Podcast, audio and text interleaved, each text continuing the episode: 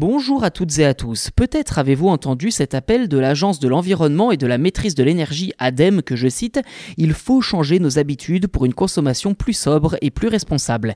Début février, l'agence présentait les résultats d'une opération de sensibilisation pour désencombrer son logement afin de tendre vers une consommation plus sobre.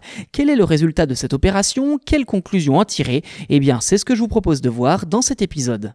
Dans le détail, 21 familles ont été accompagnées par un coach pendant 7 mois pour faire le tri dans leurs affaires. Objectif, prendre conscience de leur surconsommation. Cette opération, baptisée Oser changer, mieux consommer et vivre plus léger, visait en effet à promouvoir une consommation plus responsable. Dans l'ensemble, les familles participantes se sont aperçues qu'elles avaient beaucoup de choses en double.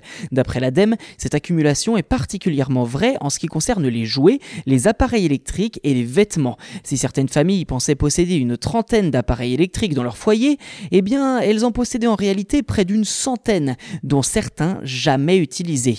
En moyenne, une famille française détiendrait entre 4 et 28 écrans, ordinateurs, tablettes, smartphones et télévisions confondus. Et côté chaussures, les adultes ayant participé à l'opération ont découvert qu'ils avaient à peu près deux fois plus de paires que ce qu'ils pensaient et trois fois plus que ce dont ils estimaient avoir besoin.